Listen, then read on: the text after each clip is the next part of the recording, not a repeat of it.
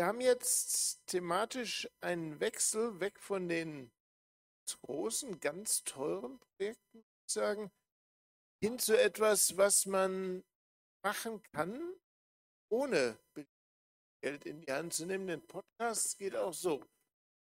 Ja, ganz herzlichen Dank. Ich lasse das Mikrofon mal in der aber ich muss vorher noch meinen Ring ablegen, keine Störgeräusche zu äh, verursachen. Also vielen Dank für, also nochmal diesen tollen Einblick. Ich komme jetzt faktisch ganz zurück, ja, äh, auf das preiswert, am preiswertesten mittlerweile umzusetzende Medium, nämlich auf Podcasts in der und für die Lehre. Ähm, und ich würde ganz gern zunächst einmal über Podcasts generell, also über die Produktion, niederschwellige Produktion von Podcasts generell reden.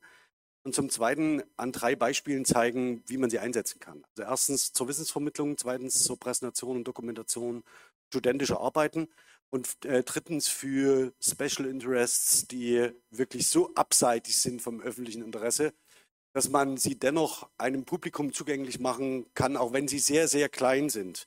Das interessiert vielleicht auch vor allen Dingen in den Fächern, die relativ wenige Fachstudierende haben, dass man darüber sehr, sehr schnell auch Inhalte vermitteln kann. Also das ist ganz kurz ähm, die Agenda, also Podcasting generell, ähm, mit den wenigen Tools und dann diese drei Anwendungsszenarien, die ich zeige. Ähm, und ich werde nicht auf Online umstellen, aber Sie können, die Präsentationen sind ja dann auch online. Ähm, ich habe alles mit entsprechenden Links versehen. Also zum Podcasting zunächst. Hier sage ich Ihnen sicherlich nichts Neues. Also es ist ein äh, Kofferwort aus Broadcast und ähm, äh, dann entweder Audio- oder Videocasting.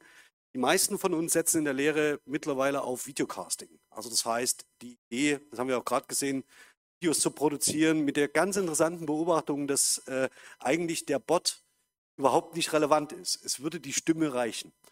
Ähm, und darauf setzen natürlich Podcasts als ein Medium, das man nebenbei konsumieren kann ohne ähm, visuell abgelenkt zu sein. Und interessanterweise nutzen das sehr viele Studierende, um zum Beispiel Lehrveranstaltungen nachzubereiten und so weiter und so fort, auch ohne dass sie PowerPoint-Präsentationen folgen. Das ist das Interessante und das würde ich gern illustrieren und ausnutzen. Also, wofür nutze ich das Podcasting generell?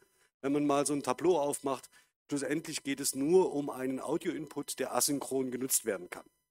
Ja, also das dient der Wissensvermittlung, der Präsentation, der Sichtbarmachung von Ergebnissen. Das sind eigentlich die drei Ziele, die jetzt in ganz verschiedenen Kontexten ähm, diskutieren. Und ich würde sehr gern das nochmal zeigen. Das ist ein bisschen äh, äh, eigenwillige äh, Grafik im nationalen Bildungsbericht, die, glaube ich, auch ganz gut zeigt von 2020, dass wir noch ein bisschen Nachholbedarf haben in der Sortierung unserer didaktischen äh, Präsentationen und Methoden. Aber Audio-Inputs können Sie so gut wie in jedem Bereich einsetzen, der dann vor allen Dingen für die Wissensvermittlung relevant wird und hat den großen Vorteil, dass Sie nicht gebunden sind an Bildausgabegeräte. Ähm, Sie sparen Daten im Transfer, also es ist auch nachhaltiger. Und vor Dingen die Podcast-Umgebungen sind technisch so ausgereift, dass sie auf ganz verschiedenen Geräten zu unterschiedlichsten Zeiten in unterschiedlichen Umgebungen ähm, das Ganze nutzen können. Sie sind nicht an eine Videoplattform gebunden und ähm, von denen haben wir ja nicht ganz so viele. Und Panopto muss man sich erstmal leisten können. Also in der entsprechenden Größenordnung. Okay, mit welchen Tools arbeite ich? Ich habe Audios, äh, Audacity angekündigt, ähm, habe das dann gelassen, ähm, denn ich will Ihnen Ocean Audio zeigen, wenn Sie das nicht kennen. Ocean Audio ist der allereinfachste zu bietende Audio-Editor, den man sich nur überhaupt vorstellen kann. In dem können Sie schneiden, äh, haben Sie rudimentäre Tools, mit denen Sie arbeiten können. Ähm, und das Gute ist, dass er für Windows, Mac und äh, Mac OS und Linux verfügbar ist. Das heißt, das ist eine der zentralen Voraussetzungen. Kann ich nur empfehlen, damit zu arbeiten. Die Konvertierung nach MP3 funktioniert reibungslos, ohne dass Sie den entsprechenden Codec noch äh, separat nutzen müssen. Also soll heißen, das können Sie Lernenden in die Hand drücken, ohne dass Sie wissen, wie äh, Audioaufnahmen und Mitschnitte funktionieren. Ja? Ähm, einziger Nachteil für die Profis unter Ihnen, es ist kein Mehrebenen- oder kein Mehrspuren-Editor, ähm, aber das lässt sich mit ein bisschen Kreativität und Steuerung C und Steuerung V alles schon ähm, so regeln, dass Sie das brauchen. Also Ocean, äh, Ocean Audio eine echte Empfehlung. Das nächste, wie hostet man das Ganze? Also wir haben jetzt erstmal die Produktion ja, bis zum MP3 wie hostet man das Ganze? Hier gibt es ganz viele unterschiedliche Dienste. Ähm, ich persönlich bin mit Castbox FM äh, tatsächlich am besten gefahren. Weshalb? Zunächst einmal ähm, ist es eine eigene, können Sie, haben Sie eine browsergestützte Umgebung, äh, in der Sie alles einstellen können. Sie bekommen einen vollständigen RSS-Feed für Ihren Podcast. Das ist relevant für die Weitergabe ähm, des Podcasts in andere äh, Podcast-Dienste. Ähm, Claiming wird unterstützt. Das bedeutet, das ist ein bisschen schwierig zu verstehen. Ähm, Sie müssen, wenn Sie einen Podcast produziert haben und bei Castbox steht dieser dann online, ähm, ist es tatsächlich so, dass Sie bei äh, Apple äh, Podcasts, bei Google Podcasts und bei äh, Spotify Podcasts diesen Podcast als Ihren eigenen claimen müssen. Also Sie müssen faktisch die Besitzrechte daran beanspruchen, dass er dort unter Ihrem Namen veröffentlicht wird.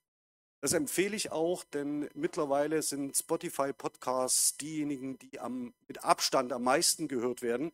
Und auch wenn wir über Open-Source-Umgebungen reden, ja, und äh, Spotify, das wissen Sie vielleicht alle, ist ein durchaus und durch und durch durchkommerzialisierter Dienst.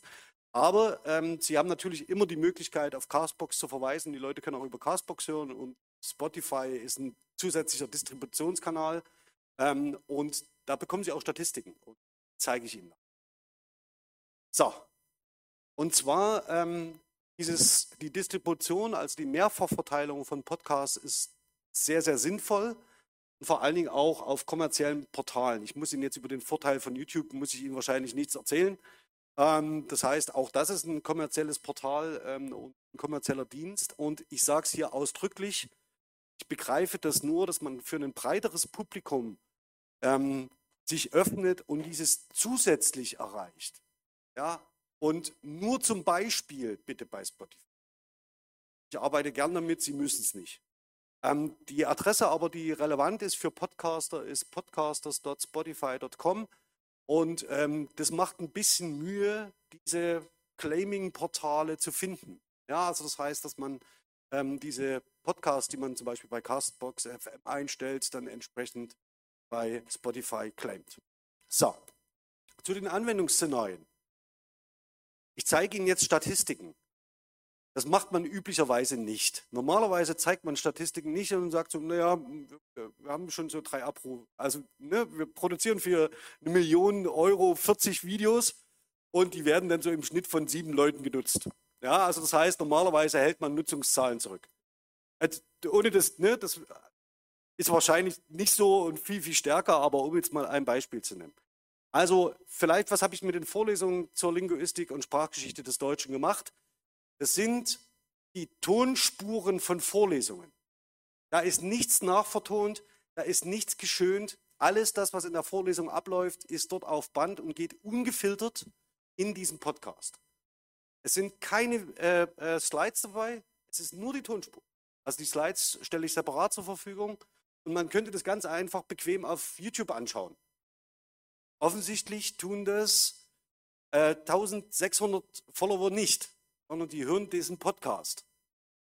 Ähm, und das ist eine zusätzliche Distribution, die keine Mühe macht, also die niemandem irgendwie wehtut äh, und man aber das eigene Publikum, das eigene, die eigenen Inhalte sehr viel breiter streuen kann. Ähm, und ich zeige Ihnen mal, wie einfach das geht. Ähm, ich habe mir jetzt hier rausgenommen die Plattform Invidious. Die kennen vielleicht die ein oder anderen von Ihnen. Das ist eine alternative Abspielplattform für Inhalte auf YouTube. Ähm, das Besondere habe ich Ihnen hier grün eingekringelt. Das sehen Sie vielleicht, aber Sie können es nicht erkennen. Es ist eigentlich nicht genug aufgelöst. Aber was ist, äh, man kann sich dort die Tonspur anzeigen lassen. Ähm, ich habe jetzt hier mal ausgewählt, vorhin gerade, äh, äh, die Führung im Molierbau mit Roboterunterstützung ist jetzt nur ein Beispiel. Ja? Also das heißt, ähm, habe das Ganze dann als Audiospur geladen. Die Wahl besteht, ja, also ich habe hier nur Audio-Only ausgewählt als MP4. Ähm, das Ganze dauert dann eine Weile, weil die Plattform natürlich irgendwie frei betrieben ist und da dürfen Sie bitte nicht Downloadraten von kommerziellen Diensten erwarten, sage ich auch gleich. Ähm, und habe das Ganze äh, bei Castbox eingeladen.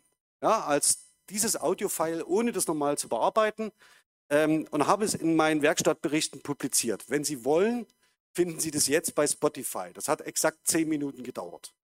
Also wenn man das macht, hat man die Möglichkeit, ähm, sehr, seine Inhalte zwei zu verwerten, im Sinne der Nachhaltigkeit und indem man einen zweiten und ähm, zweiten ähm, Distributionskanal wählt, der eben über Videoaufnahmen hinausgeht. Und das ist durchaus interessant, nicht für jede Vorlesung. Ja, also das heißt, um Himmels Willen, äh, wenn Sie sehr viel M-praktisch arbeiten und zeigen, und dann gehen wir von hier nach da, dann wird es für jemanden, der hört, sehr, sehr schwierig. Aber ich rede jetzt von allgemeinen Einführungsvorlesungen, wo es sehr viel, ähm, wo es um thematische Vorstellungen von bestimmten Inhalten geht, ist es ein wunderbares Werkzeug, um ähm, die Inhalte weiter zu verteilen. Also überlegen Sie sich das, ähm, ist eine großartige, da habe ich großartige Erfahrungen, also wie gezeigt, in der, in der Lehre damit gemacht. Jetzt zeige ich Ihnen mal was anderes. Das ist ein Studierenden-Podcast. Last not least, der Name ist nicht von mir, der ist kollaborativ entstanden. Ich habe mich dem gebeugt. Ähm, unabhängig davon präsentieren wir hier Studierendenarbeiten. Das heißt, Studierendenaufnahmen von Präsentationen oder von Podcasts, die sie selbst produzieren. Sie sehen hier, dass der Anteil derer, die da mithören, deutlich absinkt. Ja? Ähm, das ist tatsächlich, äh, das mache ich nur, um zu zeigen, dass die Mühe, die sie in so ein Projekt stecken, nicht zwingend ja, mit den ähm, Nutzungszahlen im Netz korrespondiert. Und auf die sollten Sie deswegen überhaupt nicht schauen. Also wenn Sie überlegen, ob Sie einen Podcast produzieren, schauen Sie bitte nicht wie alle äh, in allen sozialen Medien danach, wie wird das nachgenutzt, wie viele Likes habe ich, ja, und so weiter und so fort. Das lohnt sich bei solchen Projekten nicht.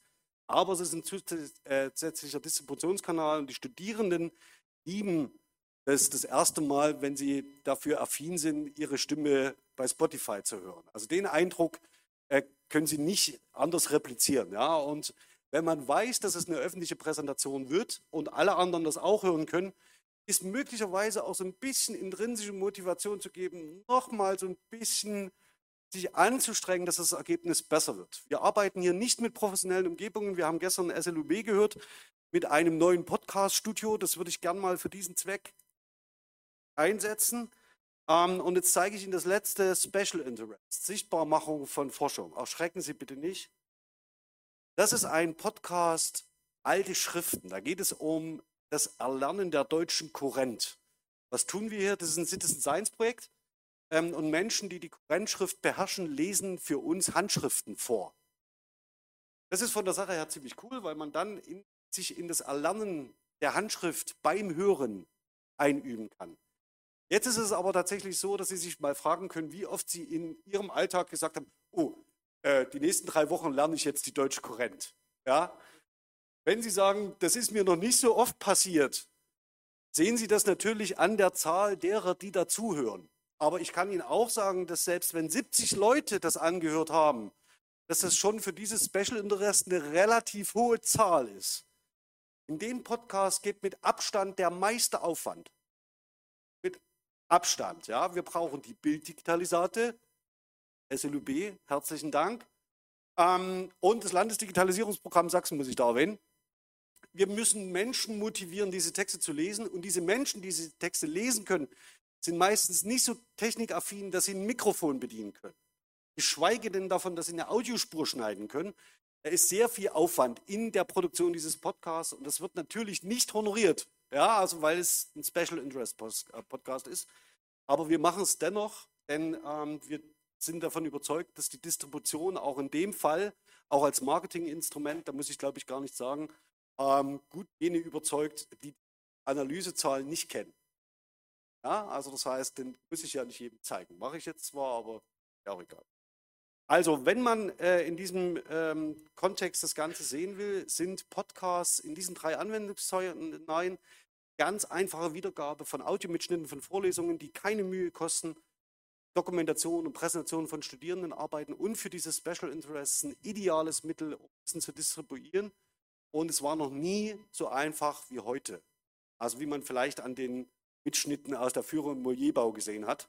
Ähm, also überlegen Sie sich das und das würde ich gern als Lessons Learned hier mitgeben, auch wenn es natürlich im Vergleich zu der vorhergehenden Präsentation äh, nur ein sehr, sehr kleiner Beitrag ist, aber der vor allen Dingen von Ihnen, wenn Sie mit der Unity Game Engine umgehen können, wahrscheinlich leichter umzusetzen sein wird in der Praxis. Das war's. Danke. Ganz herzlichen Dank.